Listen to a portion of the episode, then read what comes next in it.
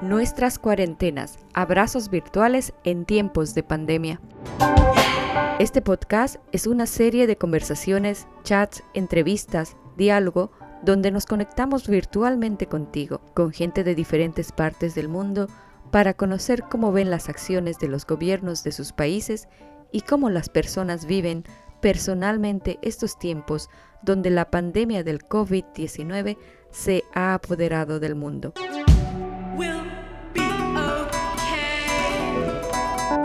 Desde Ecuador, desde Río Bamba, hablamos con Rafael Abarca, quien nos cuenta de la situación de su país y cómo él está enfrentando la cuarentena. Estamos nuevamente aquí para contar nuestras cuarentenas dentro de la programación de Radio Latina. Esta vez desde Ecuador nos conectamos con Rafael Abarca, eh, quien es ecuatoriano y residente de, del Ecuador, y nos va a contar un poco cuáles son las medidas que ha tomado el gobierno ecuatoriano y cómo él principalmente está viviendo esta cuarentena o esta crisis sanitaria del, del COVID-19 o coronavirus. ¿Cómo estás, Rafael? Bueno, muchas gracias por la, por la presente. Em, estoy muy... Eh, em, primeramente quiero mandar un saludo a todo, toda la gente de Irlanda, toda esa gente linda que te sigue a ti en tus redes y en tu, en tu canal. Eh, estoy muy bien. Tengo la dicha y la desgracia de vivir unos eh, acontecimientos inolvidables de que está cruzando la humanidad. Eh, especialmente aquí en el Ecuador, pues eh, la situación, como tú sabes, está un poco crítica. La gente, las autoridades no quieren revelar lo que está pasando aquí. Hay una guerra de relaciones públicas para que no haya el pánico. Pero las únicas personas que se pueden, que pueden relatar esta verdad son las que estamos en esta, en esta situación aquí en este país. Exacto.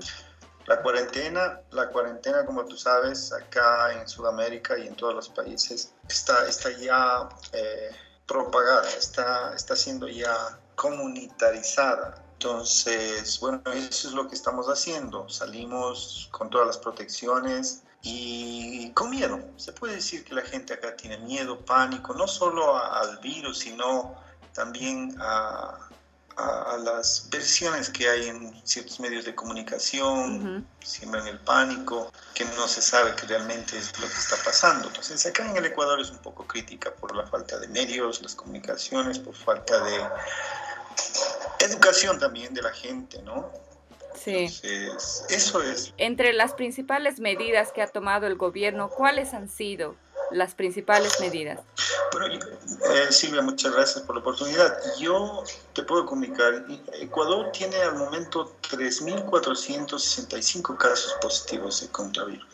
de coronavirus. 172 fallecidos hasta el momento. Además, el gobierno reporta 146 personas que tienen problemas respiratorios y así el número está, no está bien definido acá tratan de tapar, yo no sé qué es lo que pasa, es, hay como 527 hospitalizados y yo pienso que Ecuador prácticamente está ya en, un colapso, ha colapsado en una o dos semanas. Los hospitales están eh, amotinados de gente enferma. Entonces, esa es la situación del Ecuador. Y al momento, como te digo, Ecuador ocupa el segundo lugar en muertes después de Brasil y siendo un país tan pequeño, ¿no? Exacto. Y sin embargo tenemos ya muchos, eh, muchos casos de muerte. Se ha visto en las redes sociales como los muertos están en, en las calles, porque la gente está desesperada, no tiene eh, cómo enterrar, como las autoridades tampoco no eh, prestan la ayuda necesaria en ciertos casos, ¿no? se demora un poco, pero a la final las autoridades, la policía, el municipio o la gente de salud, pues tienen que eh, ir a buscarlos, pero desde luego demora tiempo y hay gente que no tiene realmente los recursos económicos como para comprar un, ataúd o tenerlos ahí, eh, levantarlos, cremar, yo no sé. O sea, es difícil la situación aquí en una parte de, de, del Ecuador, específicamente en el Guayas, en la provincia de, en la provincia de Guayas, en la ciudad de Guayaquil, donde existen más de 800 casos y se sigue aumentando. La preocupación toda la gente es de que esto pues se va a seguir propagando, ya poco a poco van a salir más, más, más gente que, que ha fallecido, que está falleciendo en sus casas. ¿Por qué? Porque las autoridades simplemente no, no les ayudan, ¿no? Así como en Irlanda, por ejemplo, sabes que una persona tiene coronavirus, pues hay un monitoreo, aquí no existe eso, entonces es, es, preocupante. Sí, realmente es preocupante y es, es, alarmante también ver la situación especialmente de Guayaquil en, en, en Ecuador.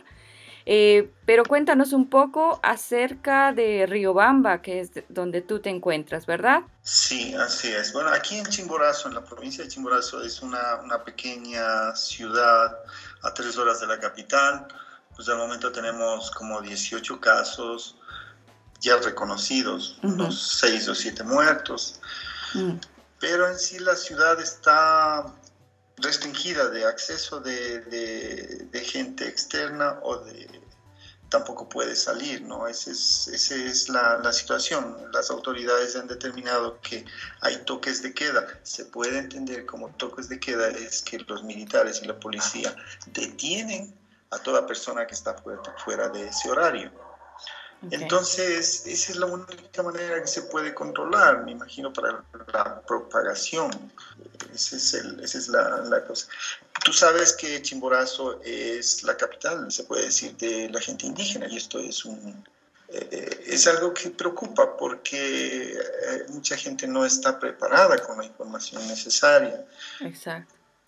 Entonces, no hay la debida información y aparte de eso, no tampoco, no hay los recursos y si los hay están un poco caros. La gente está eh, tratando de sobrevivir en lo que más se puede. Te puedes imaginar si esto sigue unos dos o tres meses sin tener un ingreso económico, la situación está un poquito caótica, se puede decir. Como mencionabas, eh, tú vives en Chimborazo, es una región indígena. Me imagino como región indígena también el principal eh, eh, factor económico que se mueve en esa zona es eh, la agricultura y tal vez el comercio informal.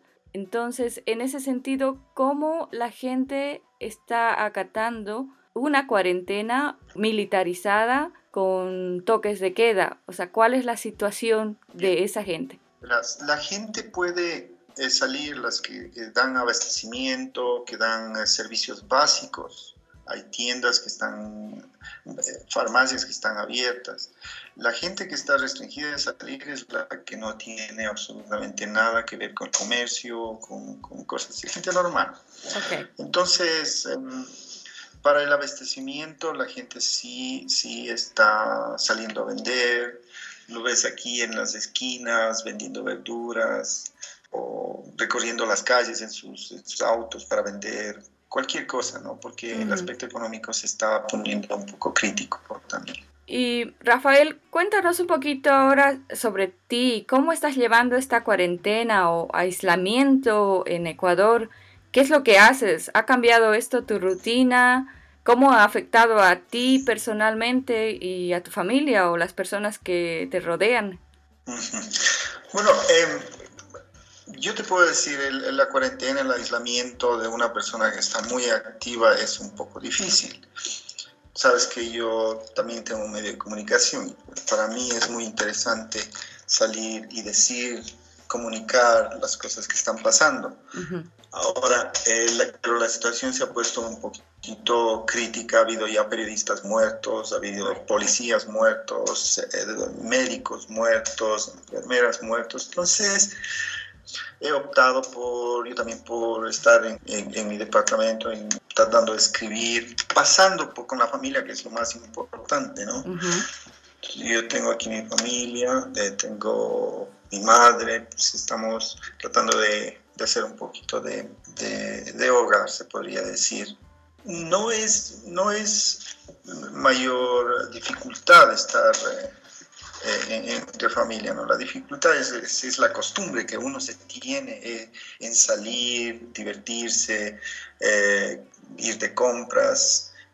Si yo me siento, o sea, si yo, yo, yo estoy muy bien, ¿cómo se sentiría la gente que, está, que no tiene nada que hacer, así como Julio Assange, el, hombre este que estaba en la embajada del Ecuador tantos años, entonces, si me entienden. Entonces, digo, esto es, yo sé que algún momento va a pasar, dos meses, tres meses, según mi predicción. Espero que ya la vacuna, pues, salga a la venta y ya comencemos a hacer una vida normal. Me imagino que eso es. Hasta mientras hay que mantener el positivo. Sé que en Irlanda también la gente está en sus casas, no sale, entonces es tiempo de auto, una autoeducación. Rafael, cuéntanos de algo curioso que viste en estos días, eh, tal vez algo lo más triste y tal vez lo más solidario que has visto en tu región. Algo, algo muy triste que yo veo aquí en el Ecuador, tú sabes que yo he vivido en Irlanda cerca de 24 años, lo más triste es ver acá como, que, me, que, en mi parecer, es ver cómo ciertos individuos quieren aprovecharse de este, de este problema. Recientemente salió una noticia de que un político quería comprar eh, instrumentos médicos o em, cosas básicas como mascarillas y insumos de, de higiene y qué pena, mira cómo esta gente trata de aprovechar la mínima para ponerle un sobreprecio oh. a eso y aprovecharse de la situación. O sea, eso me parece muy, muy, muy triste.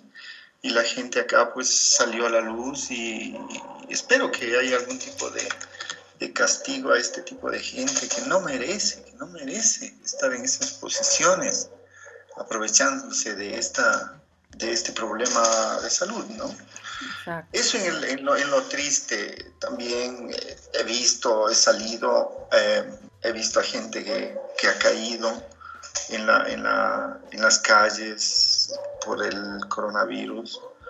He visto cómo la policía se acerca, trata de ayudarlo, gente eh, que quiere ayudar sin ningún tipo de protección. Me parece un poquito algo significativo que, que, que va que siempre lo voy a llevar, ¿no? Claro. También, y algo, algo que es solidario acá, mira, estoy en, un grupo de una especie de asociación que se está realizando, personas que vinieron del extranjero, pues para hacer una, una mediación de necesidades que tengan los productores y necesidades que tengan el gobierno. Entonces estamos tratando de coordinar, buscar trabajadores, buscar transportación para que esos insumos, esos, esa, esa agricultura o esos productos lleguen a su destino en forma gratuita.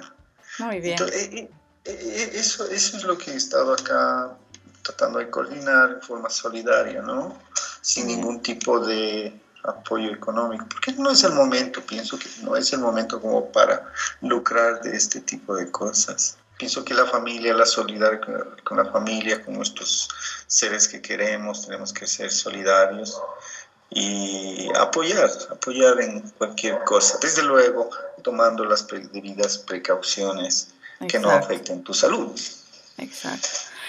Rafael, nos decías que, bueno, por la situación, incluso tú que trabajas en un medio también has dejado de salir, o sea, tú que estás acostumbrado a salir, a cubrir noticias y todo eso, has tenido que dejar, por tu seguridad, dejar de salir.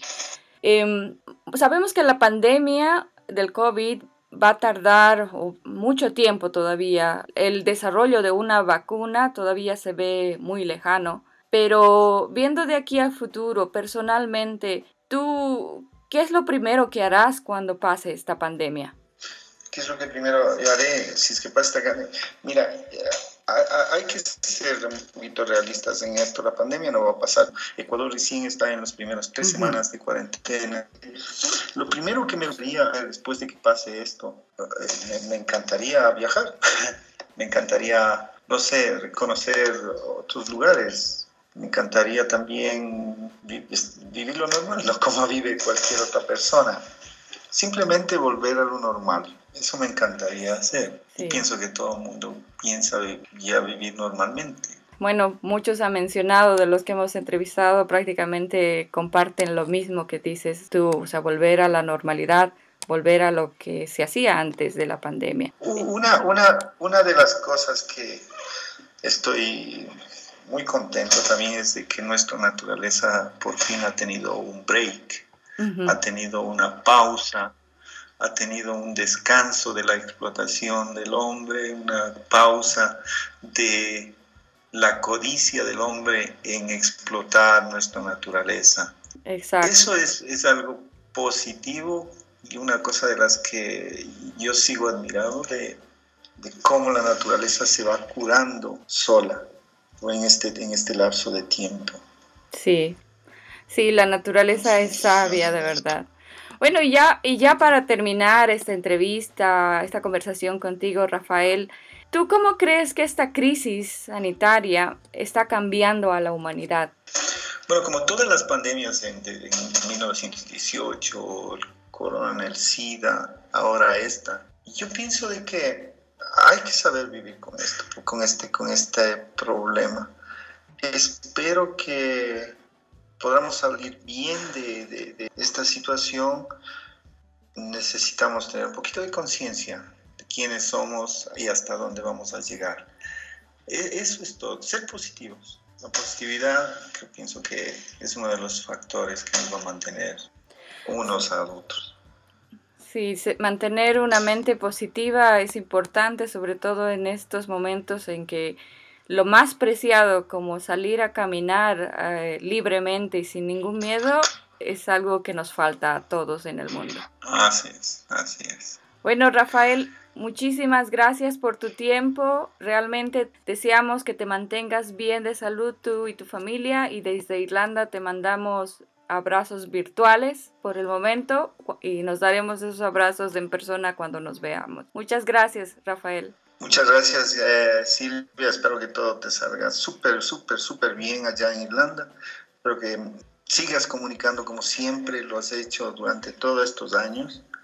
Y bueno, ya habrá el momento de darnos un abrazo y habrá el momento de seguir conversando de, de situaciones y que este momento pues nunca, nunca se va a olvidar de nuestras mentes. Somos los testigos de estas situaciones que pasan en nuestro planeta. Te agradezco mucho, un abrazo y a todos tus seguidores, allá también a Radio Latina, a, a todos tus compañeros que los recuerdo mucho y muchas gracias Silvia. Gracias Rafael. Nuestras cuarentenas, abrazos virtuales en tiempos de pandemia.